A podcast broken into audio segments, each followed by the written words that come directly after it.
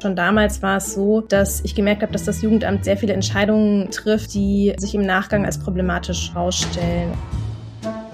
Wie haben Sie das gemacht? Ein Podcast von Reportagen FM und der Reportageschule.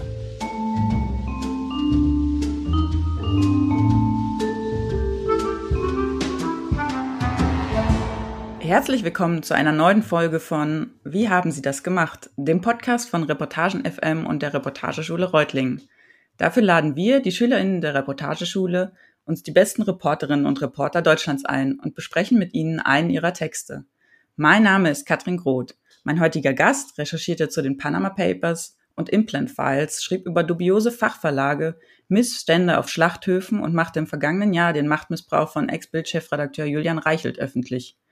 Für ihre Recherchen wurde sie mit dem Nannenpreis und dem Deutschen Reporterpreis ausgezeichnet und gemeinsam mit Daniel Drepper, Markus Engert und Juliane Löffler zur Journalistin des Jahres 2021 gewählt. Heute arbeitet sie Investigativjournalistin beim Spiegel und ist jetzt in unserem Podcast zu Gast. Herzlich willkommen, Katrin Langhans.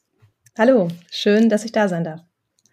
Der Text, um den es heute gehen soll, trägt den Titel Wenn Behörden Müttern ihre Kinder wegnehmen. Darin geht es um Anna Korn, Mutter eines damals dreijährigen Kindes. Nach Besuchen beim Vater, die Eltern leben getrennt, klagt Anton über Schmerzen am Po. Und äh, die konsultierte Kinderärztin äußert einen Missbrauchsverdacht. Doch das Jugendamt entscheidet auf Basis eines Gutachtens gegen die Mutter, nimmt ihren Sohn in Obhut. Das Kind lebt inzwischen beim Vater und Anna Korn kämpft um Aufklärung. In dem Text geht es um fehlerhafte Gutachten, um Spuren, denen nicht nachgegangen wurde und Zeuginnen, die nicht gehört wurden. Anna Korn hatte sich vom Kindesvater getrennt, weil er sexuell übergriffig gewesen sein soll und das, Verfahren, das Verfahren wurde aber wegen geringer Schuld eingestellt. Dem Missbrauch, Missbrauchsverdacht bei ihrem Sohn wird trotzdem nicht nachgegangen. Und weil der Vater nicht zustimmt, darf Anton von der Kinderschutzstelle nicht untersucht werden. Ähm, es ist eine Geschichte darüber, wie der Versuch einer Mutter, ihr Kind zu schützen, ins Gegenteil umschlagen kann und wie Behörden von Müttern thematisierte Gewalt zum Nachteil auslegen. Katrin, warum hast du dich entschieden, über Anna Korn zu schreiben?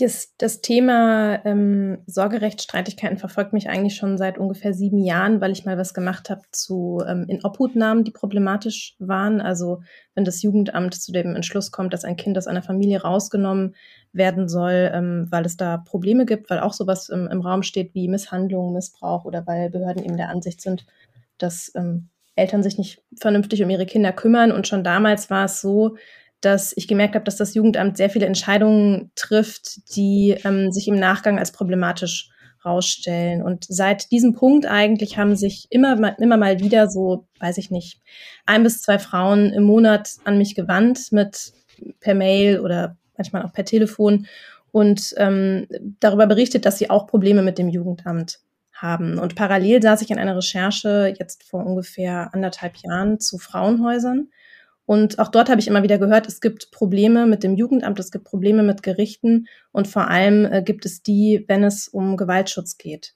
Und äh, diesen Aspekt fand ich sehr interessant. Ich hatte ohnehin vor, dieses Thema nochmal anzugehen und ähm, genau, habe das dann zum Anlass genommen, nochmal größere Recherchen zu dem Thema zu machen. Wie bist du bei der Recherche vorgegangen? Was waren die ersten Schritte? Ich stand mit, ähm, also zum einen stand ich natürlich schon mit Frauenhäusern in Kontakt und bin so auch an erste Protagonistinnen gekommen.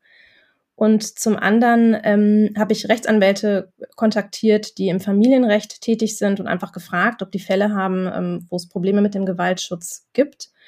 Und ich habe mich an Selbsthilfegruppen äh, gewendet, die es im Internet gibt, und gefragt, ähm, habt ihr Fälle, wo äh, Frauen ähm, beklagen, dass der Gewaltschutz im Verfahren einfach nicht stattgefunden hat oder dass ähm, ihre Rechte missachtet wurden. Und ich bin dann tatsächlich überhäuft worden von, von allen Seiten mit ähm, Geschichten. Ich hatte insgesamt, ähm, ich weiß gar nicht, wie viele, wie viel Auswahl ich hatte. Es waren bestimmt weit mehr als 50 Kontakte, die ich hatte. Ich habe mit ungefähr 25 Frauen äh, Gespräche geführt und ähm, dann eben nochmal geschaut nach den Vorgesprächen, welche, welche Geschichten besonders ähm, spannend klingen oder welche Geschichten vor allem auch besonders gut belegbar zu sein scheinen, weil nur weil eine Frau sagt, dass sie ähm, ein Problem mit dem Gewaltschutz hat, heißt es ja noch nicht, dass das auch tatsächlich ähm, zutreffen muss. Also das ist sehr schwierig in diesem Bereich zu recherchieren. Man darf nicht vergessen, gerade wenn es um das Sorgerecht von einem Kind geht, da spielen sehr, sehr viele Verletzungen rein, ähm, sehr, sehr viele Enttäuschungen über die Beziehung. Es geht um Macht. Ähm, es geht irgendwie darum, wer am Ende irgendwie auch der bessere Elternteil ist und der bessere Mensch. Das steht ja dann so ein bisschen dahinter. Und ähm, genau, ich habe nach diesen Vorgesprächen, die ich eben geführt habe, ähm, mich sowieso erstmal hingesetzt und überlegt, okay, was sind denn Parallelen? Also was sind denn Dinge, die ähm, mehrere Frauen erzählen? Und es kam eben immer wieder auf, zum einen, dass ähm, das Stichwort Bindungsintoleranz, also dass Frauen nachgesagt wurde, sie würden ihre Kinder manipulieren und Missbrauchsvorwürfe oder auch Gewaltvorwürfe, die ähm, oft von den Kindern selbst benannt wurden, auch vor Gericht, ähm, da hieß es dann Design erfunden worden.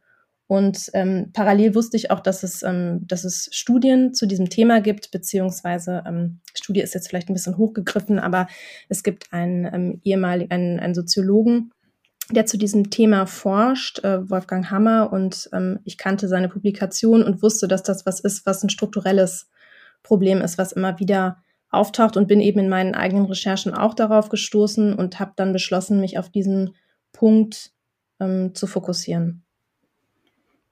Du hast jetzt schon einige Fragen vorweggegriffen, aber vielleicht eine Frage noch zur Auswahl der Protagonistin. Also du hast ja gesagt, Vorgespräche geführt und dann, wo sind Parallelen? Wie ist die Auswahl am Ende auf diese eine Frau, die ja, der Name ist verändert, aber auf Anna Korn gefallen ist? Also Anna Korn, ähm, über die bin ich tatsächlich über einen Rechtsanwalt gestoßen. Eigentlich, weil ich mit diesem Rechtsanwalt äh, einen ganz anderen Fall besprochen habe. Und da meinte er, ich, ich habe hier einen Fall liegen, der ist so eindeutig, der ist so frappierend und der muss an die Öffentlichkeit. Und ähm, er hat mir dann erstmal eine Stunde lang erzählt, worum es bei diesem Fall geht hat auch schon gesagt, dass sich das wirklich ähm, mit, mit sehr, sehr vielen Dokumenten belegen lässt. Und ich habe gesagt, okay, eigentlich recherchiere ich gerade zu einer anderen, zu, einem, zu einer anderen Geschichte. Ist auch relativ am Ende der Recherche, muss man ganz ehrlich sagen. Ich habe insgesamt ein Jahr lang recherchiert und dieser Fall kam relativ am Ende. Und ähm, dann habe ich mir die ganzen Dokumente angeguckt und ich sag mal, die Auswahl, welche Geschichte erzähle ich am Ende, hängt natürlich immer damit zusammen, was lässt sich auch gut belegen. Und bei diesem Fall war es einfach so, es gab Gegengutachten von Experten. Ähm, es gab wirklich ganz eindeutig ähm, Sachen, die so unstimmig waren, dass einfach klar war, man muss, man muss sich das mal genauer anschauen. Zum Beispiel war es so, dass dieser Mutter, also Anna Korn, mehrfach vorgeworfen wurde, sie habe einen Missbrauchsvorwurf erhoben. Und ähm, ich habe mir die Akten durchgelesen. Das waren allein dieser Fall, waren mehrere hundert Seiten. Und es stimmt einfach nicht. Also sie hat an keinem Punkt, ich bin, habe mir eine Zeitleiste gemacht, ich bin ganz nach vorne gegangen an den Anfang. Und ähm, das allererste Mal, dass sie das überhaupt thematisiert hat, war bei einer Kinderärztin und die Kinderärztin hat dann diesen Verdacht aufgeworfen dass, es, dass möglicherweise ähm, das Kind eben missbraucht worden ist. Und trotzdem habe ich in den Gerichtsakten gesehen, dass es unkritisch übernommen wurde. Also einer hat das einmal, sage ich mal, fälschlicherweise so formuliert und plötzlich ist diese Mutter diese Stigmata nicht mehr losgeworden, dass sie angeblich einen Missbrauch erfunden hat, obwohl sie nie, zu keinem Zeitpunkt, also in wirklich keiner einzigen Akte, und ich habe wirklich alles gelesen, ähm, gesagt hat, mein Kind wurde missbraucht. Sie ist zur Kinderärztin, hat sich Sorgen gemacht und hat natürlich darum gebeten, dass man bitte das Kind untersucht und dem nachgeht, was, finde ich, ein sehr verständlicher Wunsch einer Mutter ist, die sich Sorgen um ihr Kind macht. Ähm, dass eben mit, mit der Aussage um die Ecke kam, dass ihm ein Drache ein Horn in den Po gesteckt habe. Ich glaube, da würde ich mir als Mutter auch erstmal Gedanken machen und mir wünschen, dass dem nachgegangen wird. Absolut. Ähm, das führt auch gleich schon zu meiner nächsten Frage. Die, die Mutter leidet ja darunter, dass ihr das Kind am Ende auch weggenommen wird. Und ich mag mir gar nicht vorstellen, wie es dem Kind eigentlich geht, was zwischen beiden Elternteilen und dann auch noch mit diesem Missbrauchsverdacht ähm, hin und her geschoben wird. Wie gehst du als Journalistin damit um? Also wie empathisch kann man mit den Protagonistinnen sein oder wie empathisch muss man auch sein? Ich glaube, empathisch ähm, darf man durchaus sein. Man muss sich ja auch in Situationen reinfühlen können, aber man, man darf nicht ähm, aktivistisch sein oder man, man braucht trotzdem noch eine gewisse Distanz und darf sich nicht mit der Sache gemein machen. Das finde ich ganz wichtig. Man muss sich eigentlich bei jedem Schritt der Recherche fragen, was gibt es alles, was gegen die Version der Mutter spricht. Also ich habe sehr, sehr viele Gespräche mit ihr geführt, jedes Mal und auch natürlich ganz viele Dokumente gelesen und hatte immer die Frage im Hinterkopf, was ist, wenn, wenn die Version der Mutter nicht stimmt und was gibt es möglicherweise für Hinweise in den Dokumenten oder vielleicht auch für Anzeichen im Gespräch, die da, da, dafür sprechen, dass das, was die Mutter sagt, nicht korrekt ist. Und ähm, das finde ich wahnsinnig wichtig, dass man diese Fragen einfach nie vergisst. Und ich sag mal, ähm, wenn man, wenn man zu empathisch ist oder wenn man diese Grenze überschreitet und plötzlich zum Mitstreiter dieser Frau wird, dann ist das, dann ist das schwierig, dann hat man eigentlich schon eine Linie überschritten, die man als Journalist nicht überschreiten sollte. Du hast gesagt, du hast ein Jahr an der Geschichte insgesamt recherchiert. Vielleicht kannst du ein bisschen erzählen, was so die größten Knackpunkte oder auch Hürden waren. Das Jugendamt wird ja sicherlich nicht Hurra geschrien haben, als du angeklopft hast und nach Akten gefragt hast.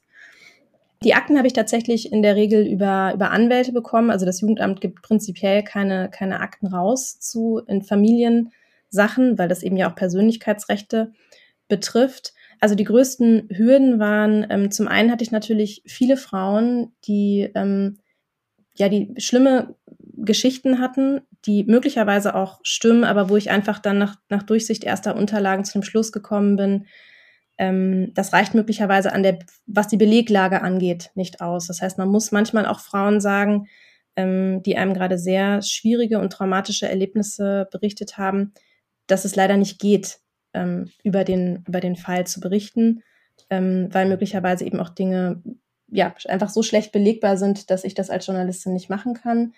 Ähm, es gab Frauen, ähm, das ist auch, das ist tatsächlich, also das war eher ein kleiner Teil, sag ich mal, wo die Beleglage schlecht war.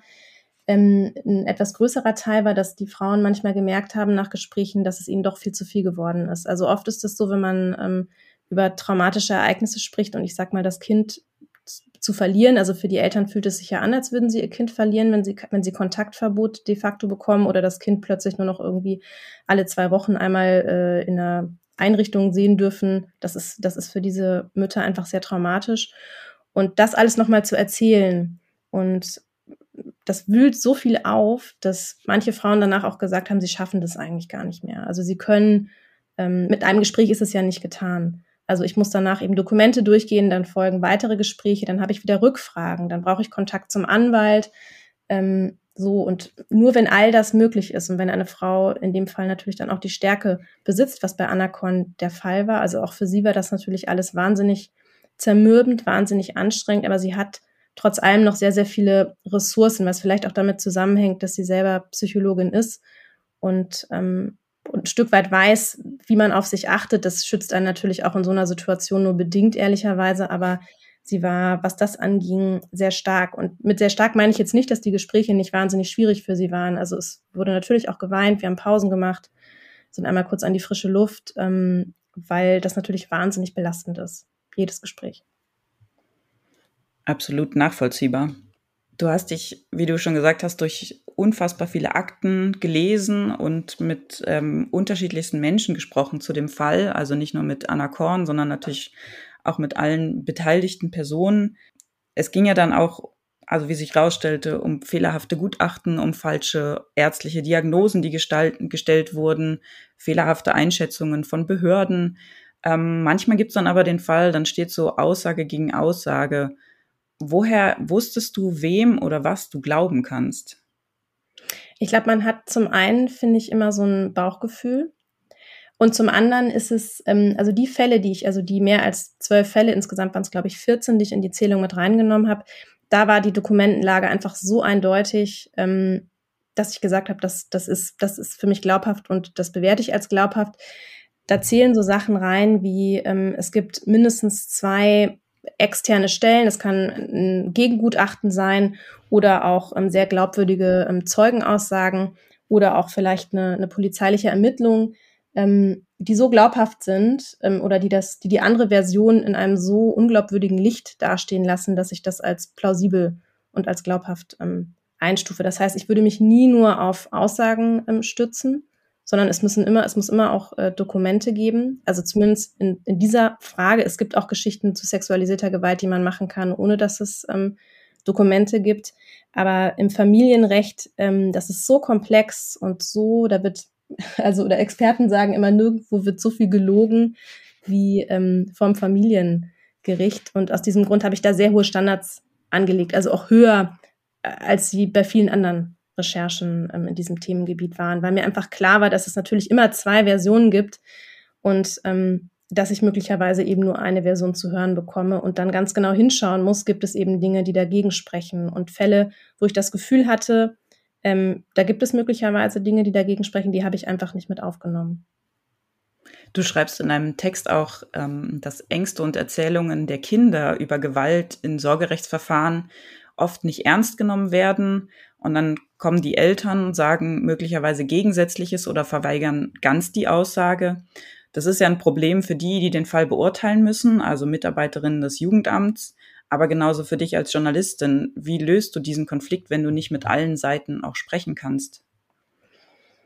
Mm, ist natürlich immer schwierig, ähm, wenn man mit der anderen Seite nicht sprechen kann. Allerdings wäre quasi die Konsequenz, die man daraus ziehen müsste, wenn es um, um Gewalt geht, dass man einfach gar nicht mehr über problematische Fälle berichtet in denen es ein Machtgefälle gibt. Weil ich sag mal, wenn Gewalt im Spiel ist, dann gibt es immer ein Machtgefälle. Dann gibt es immer eine Person, die nie im Leben ein Interesse daran haben wird, ähm, mit dir zu sprechen. Und das Einzige, was man dann eben tun kann, ist, dass man sich immer fragt, gibt es irgendwas, was gegen die Version, gegen die Version der Frau spricht? Und ich sag mal, wenn man ein Gutachten hat, wenn man ähm, die, mit der Frau gesprochen hat, wenn es noch weitere Zeugen gibt, ähm, die auch Verhalten an dem Kind beobachtet haben, das merkwürdig war. Oder in dem Fall von Anna Korn habe ich mit zwei weiteren Personen gesprochen, die kommen im Text gar nicht vor, aber die, denen gegenüber hat Anton auch diese Geschichte erzählt. So, und ich finde, wenn man am Ende so viele Belege hat und so viele ähm, Hinweise darauf, dass diese, diese Version ähm, stimmt oder stimmig ist, dann ähm, ja, dann muss es einfach in diesem Fall ausreichen, weil, wie gesagt, die einzige Konsequenz wäre, dass man sagt, man kann überhaupt nicht mehr über sexualisierte Gewalt berichten oder sprechen. Da hat man immer nur, nur eine Seite oder selten. Es gibt nur sehr wenig Fälle, wo ähm, mutmaßliche Täter sich ausführlich zu Wort melden. Es ist ja auch in solchen Fällen immer so ein Suchen nach der Wahrheit oder ein Versuch, die Wahrheit zu finden. Ähm, hast du für dich darüber mal nachgedacht oder was bedeutet Wahrheit für dich, für, für die Arbeit? Ich glaube, Wahrheit ist, ist immer so ein schwieriger Begriff. Ähm, was bedeutet Wahrheit? Also, ich glaube, man kann sich, man kann sich der Wahrheit immer ein Stück weit nur, nur annähern. Ähm, ich, gerade wenn es um, um Erinnerungen geht oder um, um die Rekonstruktion von gewissen Ereignissen oder wer wann was gesagt hat oder wie ein gewisses Ereignis stattgefunden haben soll, dann kann das immer nur eine Annäherung sein. Das heißt, die, die Wahrheit gibt's glaube ich, nicht, aber es gibt eine Wirklichkeit, die sehr, sehr nah an die Wahrheit ranreicht. Und äh, man muss eben, finde ich, als Journalist gucken, dass man wirklich alle Belege, alle Möglichkeiten, die man hat, ausschöpft. Also wirklich mit allen Menschen spricht, die möglicherweise ähm, was dazu beitragen können, ähm, wie, wie ein, eine gewisse Situation stattgefunden hat, sich wirklich alle Dokumente durchlesen und, und nicht nur vereinzelt sagen, ich stütze mich jetzt hier auf einen Gutachten XY und blende irgendwie 20 andere Sachen aus. Deswegen sind diese, ist, war diese Recherche auch so wahnsinnig aufwendig, ähm, weil das für eine große Anzahl von Fällen zu machen, das, das kostet wirklich wahnsinnig viel Kraft, wahnsinnig viel Zeit, wahnsinnig viel Energie und es ist ja auch ein ständiges Ping-Pong. Ähm, also weil jedes Dokument wirft wieder irgendeine Frage auf, dann muss man nochmal was nachfordern, da muss man nochmal mit dem Rechtsanwalt sprechen, wenn man vielleicht juristisch nochmal eine Rückfrage hat, dann wieder mit, mit der Frau, um ein gewisses Ereignis zeitlich korrekt einordnen zu können oder um nochmal ein bisschen Hintergrund zu bekommen oder um zu fragen, gibt es noch andere Menschen, die möglicherweise ähm, was dazu beisteuern können, dass diese, dass diese Version glaubhaft ist. Welche Rolle spielt Zweifeln in, bei der Recherche? Also den Geschichten gegenüber, die du hörst, aber auch deiner eigenen Arbeit gegenüber, die Frage, habe ich was übersehen? Spielt das eine große Rolle? Zweifeln ist wahnsinnig wichtig. Also ich glaube, man sollte als Journalist nie aufhören zu zweifeln, auch, auch bis zuletzt. Ähm, was ich immer ganz wichtig finde, ist, dass man bei so bei solchen Recherchen in irgendeiner Form einen Counterpart hat, also irgendwem, mit dem man intensiv auch über das spricht, was man rausgefunden hat, weil das oft so ist. Also das schützt einen selbst, finde ich auch den Blick äh, dafür zu verlieren vielleicht, dass man sich zu sehr in eine Richtung verrennt. Ähm, das haben wir bei BuzzFeed damals tatsächlich immer sehr, sehr intensiv gemacht. Also ich habe auch sehr viel mit Daniel Drepper. Eigentlich jede Woche gab es ein Update zu der Recherche. Ich habe ihm von neuen Fällen erzählt, so. Und ich glaube, dadurch kriegt man immer schon mal so ein, so ein erstes Feedback.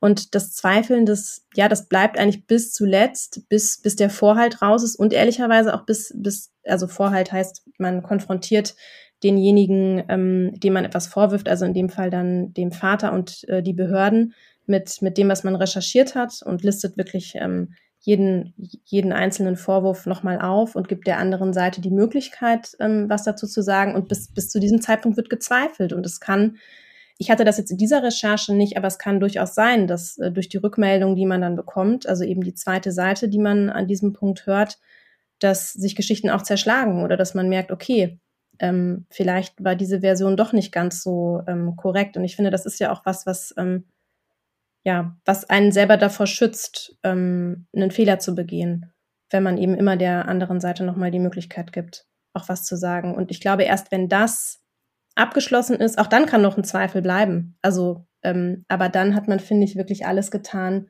um sicherzugehen, dass, ähm, ja, dass diese Version stimmt. Und das müssen wir auch juristisch gesehen. Also ähm, man muss als Journalist wirklich alles dafür getan ha haben, auch die entlastenden ähm, oder möglicherweise entlastenden Faktoren recherchiert zu haben. Und ich hätte auch sehr, sehr gerne mit, ähm, ich habe ja mehrere Väter konfrontiert, ich hätte sehr, sehr gerne mit denen gesprochen. Es kam tatsächlich ähm, in den meisten Fällen ähm, Drohschreiben und, ähm, und Unterlassungserklärungen. Also ähm, eine sehr, sehr harte Abwehr kam da.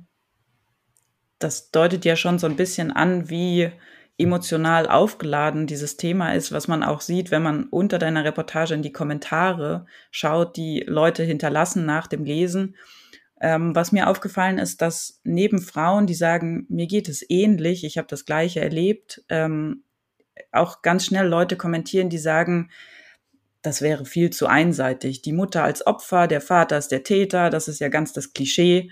Wie gehst du mit solchen Vorwürfen um? Natürlich gibt es immer unterschiedliche Perspektiven auf eine Sache. Ich glaube, ich sehe das gar nicht so als ähm, Kritik an dem Text, weil da weiß ich ja, ich habe ich hab alles sauber recherchiert, ich habe in alle Richtungen gefragt, ich habe allen Leuten ausreichend Zeit und auch Möglichkeiten gegeben, ihre Version ähm, der Dinge zu erzählen. Und ich würde immer sagen, was wäre denn die Konsequenz? Also ist die Konsequenz, nur weil eine Geschichte möglicherweise auf ein Klischee zutrifft, dann nicht zu berichten? Oder wäre die Konsequenz zu sagen, na gut, alles, was irgendwie mit einem Machtgefälle zu tun hat, berichte ich nicht, weil möglicherweise der mutmaßliche Täter ähm, ja, seine Version der Dinge nicht erzählen möchte. Deswegen sehe ich das eigentlich relativ gelassen. Und natürlich gibt es auch, gibt es auch den Fall, dass eine Mutter ähm, eine Geschichte erfindet vor Gericht. Auch das äh, kommt natürlich vor. Also ähm, das ist ja gar nicht ausgeschlossen. Nur ich finde, man, man muss ja trotzdem die Möglichkeit haben, ähm, über das Problem zu berichten, wenn es eben in einer wirklich massiven Häufigkeit auftritt. Ähm, in deiner Reportage schreibst du, ich zitiere jetzt zwei Sätze, Frauen, die versuchen, sich oder ihr Kind zu schützen, wird immer wieder vorgeworfen, sie hätten ihre Kinder manipuliert, um den Kontakt zum Vater zu unterbinden. Die Frauen, so die Logik, hätten die Gewalt erfunden, um sich einen Vorteil im Sorgerechtsstreit zu verschaffen. Zitat Ende. Und ähnliche Denkmuster gibt es ja auch in den Debatten um sexualisierte Gewalt beim Abtreibungsgesetz. Ganz so, als könnten Frauen nicht für sich allein entscheiden ähm, und würden die Rechte, die sie haben, einfach grundsätzlich missbrauchen wollen.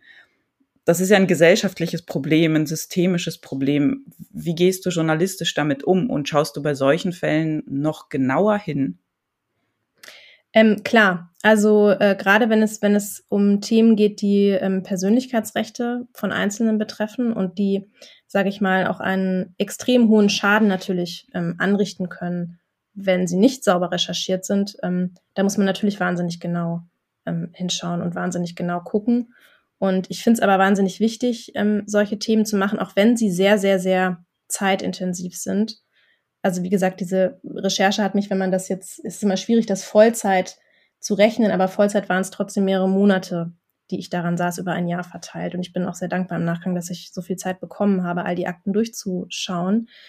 Ähm, und ich finde es einfach wahnsinnig wichtig, das, das sichtbar zu machen. Und natürlich ist es wahnsinnig schwierig, natürlich gibt es viele Hürden. Deswegen gibt es ja auch leider ähm, aus meiner Sicht immer noch zu wenig Berichterstattung in dem Bereich, was glaube ich einfach damit zusammenhängt, dass A, Verlage manchmal vielleicht auch ähm, ja, Angst haben, ähm, sich in die Nesseln zu setzen. Also weil natürlich damit viel Gegenwehr zu rechnen ist, aber auch, weil es einfach wahnsinnig zeitintensiv ist. Also das ist nichts, wo man mal eben drei Akten liest und dann hat man das Ergebnis. Neben, wie in diesem Fall, Gewalt in Sorgerechtsverfahren, schreibst du ja auch über Missstände in der Tierhaltung, über Betrug im Wissenschaftsbetrieb, deckst Medizinskandale auf oder Machtmissbrauch in Redaktionen. Und ich würde gern wissen, was treibt dich an? Hm, ich glaube, ich finde es einfach wahnsinnig wichtig, ähm, dass Missstände aufgedeckt werden. Und es ist tatsächlich auch so ein bisschen so ein Spaß an Recherchieren, auch wenn das jetzt ähm, vielleicht ein bisschen makaber klingt ähm, bei, bei, gewissen, bei gewissen Themen. Also es ist schon auch oft sehr belastend. Da mache ich gar keinen Hehl draus. Man nimmt das oft mit nach Hause, beziehungsweise gerade arbeite ich im Homeoffice, es bleibt dann zu Hause. Aber ich, ähm, ja, ich finde es einfach wahnsinnig wichtig, Menschen eine Stimme zu geben oder auch ähm, Gesetzeslücken und Gesetzesbrüche aufzudecken, weil ja nur so was verändert werden kann. Und ähm, deswegen finde ich, lohnt es sich jedes Mal. Und es ist natürlich auch so ein bisschen so ein detektivisches Gespür, was man hat und was irgendwie auch Spaß macht. Also man, man, ähm, man freut sich, wenn man Probleme gelöst hat oder Probleme geknackt hat, sage ich mal, und da einen Schritt weitergekommen ist. Hast du denn als Investigativjournalistin ein besonders großes Unrechtsempfinden? Fallen dir solche Sachen viel früher auf als anderen? Ich weiß nicht, ob sie mir früher auffallen als anderen, aber ich glaube, ich war schon immer jemand, der sehr, sehr viele Fragen stellt. Und eine ehemalige Chefin von mir hat mal gesagt, Katrin, du kannst eine Antwort einfach nie als Antwort belassen. Du musst immer noch mal nachhaken und immer noch mal nachfragen. Und das sei auf der einen Seite halt sehr, sehr anstrengend, auf der anderen Seite ähm, findet sie das aber auch sehr bewundernswert. Und ich glaube, das ähm, passt ganz gut oder ja, beschreibt das, das Problem ganz gut. Das ist, ich glaube, das ist ein Fluch und ein Segen. Ähm, vier Tage nach der Veröffentlichung deiner Reportage über Anna Korn ähm, hast du einen zweiten Text veröffentlicht, weil das Verwaltungsgericht entschieden hatte, dass das Jugendamt ähm, Anna Korn ihren Sohn zu Unrecht nicht weggenommen hat oder nicht hätte wegnehmen dürfen. Und hast du da das Gefühl gehabt, etwas bewegt zu haben mit deiner Recherche? Ich glaube, dass es immer gut ist, wenn man ähm, von außen drauf schaut und eben Menschen eine Stimme gibt, die, ähm, die sonst untergehen. Und ich glaube, dass es gut war, dass Presse bei diesem Gerichtstermin vor Ort waren, weil Gerichte sich dann manchmal ein bisschen mehr Mühe geben mit, mit Fällen und ein bisschen genauer hinschauen. Aber ich glaube, man kann nicht potenziell sagen, nur weil die Presse draufschaut, haben Leute best, ein besseres oder ein schlechteres, schlechtere Chancen vor Gericht.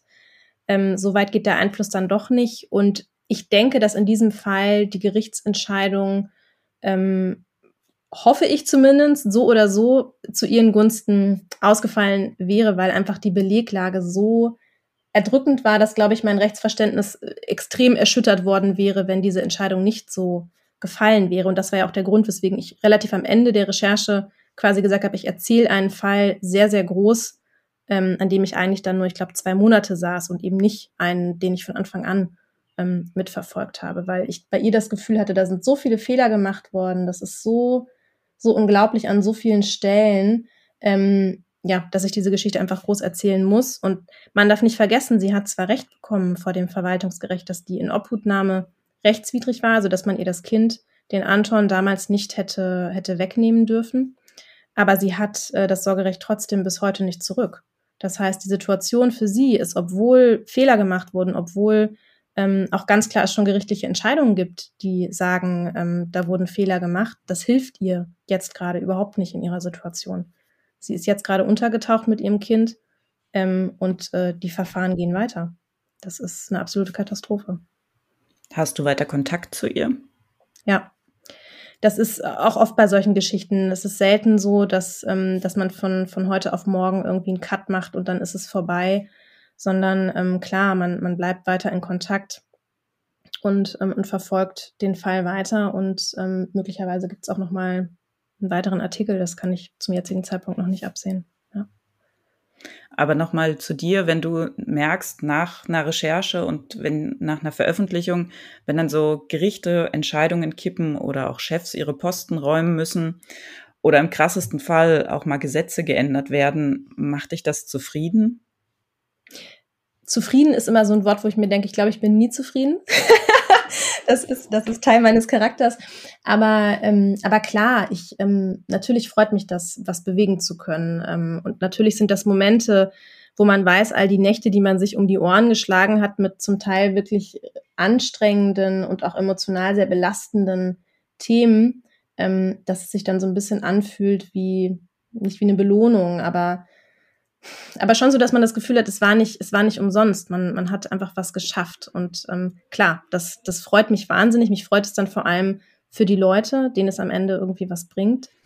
Ähm, es sind zwar immer nur kleine Schritte, aber auch kleine Schritte können ja am Ende viel bewegen. Und zum Abschluss noch die Frage, du hast ja schon gesagt, du nimmst die Sachen mit nach Hause und mit dir mit. Du hörst krasse Geschichten und erfährst immer wieder bei deinen Recherchen Unrecht und ähm, Machtmissbrauch, Gewalt, das nimmt einen ja wirklich äh, mit. Wie schaltest du ab nach solchen Recherchen? Also was ich, ähm, was ich mache, ist, ich spiele äh, Gitarre und singe. Ich merke allerdings auch nach, ähm, nach richtig, richtig anstrengenden Tagen, wo ich wirklich äh, extrem belastende Gespräche geführt habe. Also wenn ich jetzt mit einer Mutter über, über einen mutmaßlichen Missbrauch gesprochen habe oder über eine mutmaßliche Vergewaltigung, dann setze ich mich natürlich abends nicht hin und, und singe so ein bisschen vor mich hin. Das geht nicht. Ich glaube, es, man muss das akzeptieren, dass es manchmal Tage gibt, ähm, an denen kann man das, kann man das nicht mit Knopfdruck ähm, ausschalten und aber dafür sorgen, dass, ähm, dass es nicht zu viele solcher Tage werden und dass man sich ähm, in anderen Momenten, wo man dann die Kraft und Energie dafür hat, die Auszeit nimmt, die man braucht. Also ich versuche zum Beispiel auch nicht zu viele belastende und anstrengende Gespräche irgendwie auf einen Tag zu quetschen oder auf, auf einen engen Zeitraum ähm, zu quetschen. Und was ich auch sehr gerne mache, ist, dass ich direkt nach ähm, so einem Gespräch einfach mal eine Viertelstunde irgendwie nach draußen in den Park gehe, ein bisschen im Kreis laufe und einfach Abstand nochmal habe von, von dem, was da, ähm, was da passiert ist. Also es ist, es ist ein ständiger ähm, Balanceakt. Ich glaube, was ich auch mache und was bei mir auch ganz gut geht, ähm, ist, dass ich einfach gucke, dass sich meine Themen auch ein bisschen mischen. Also, dass ich jetzt nicht nacheinander nur Geschichten mache mit, mit schwerst traumatisierten, sondern dass ich dann mal wieder was mache mit einem, mit einem Schwein, was ähm, problematisch geschlachtet wurde oder ähm, so, dass es sich einfach ein bisschen, dass, dass die Belastungsszenarien ein bisschen variieren. Ja. Alles klar. Vielen Dank, Katrin, dass du dir die Zeit genommen hast und euch vielen Dank fürs Zuhören. In den Show Notes findet ihr wie immer den Link zur Reportage und wer Katrin auf Twitter folgen möchte, findet sie unter Katrin-Langhans. Wenn euch die Folge gefallen, gefallen hat, lasst gern ein Like da und abonniert den Podcast. Ich würde mich freuen, wenn ihr auch das nächste Mal wieder reinhört, wenn es heißt, wie haben Sie das gemacht?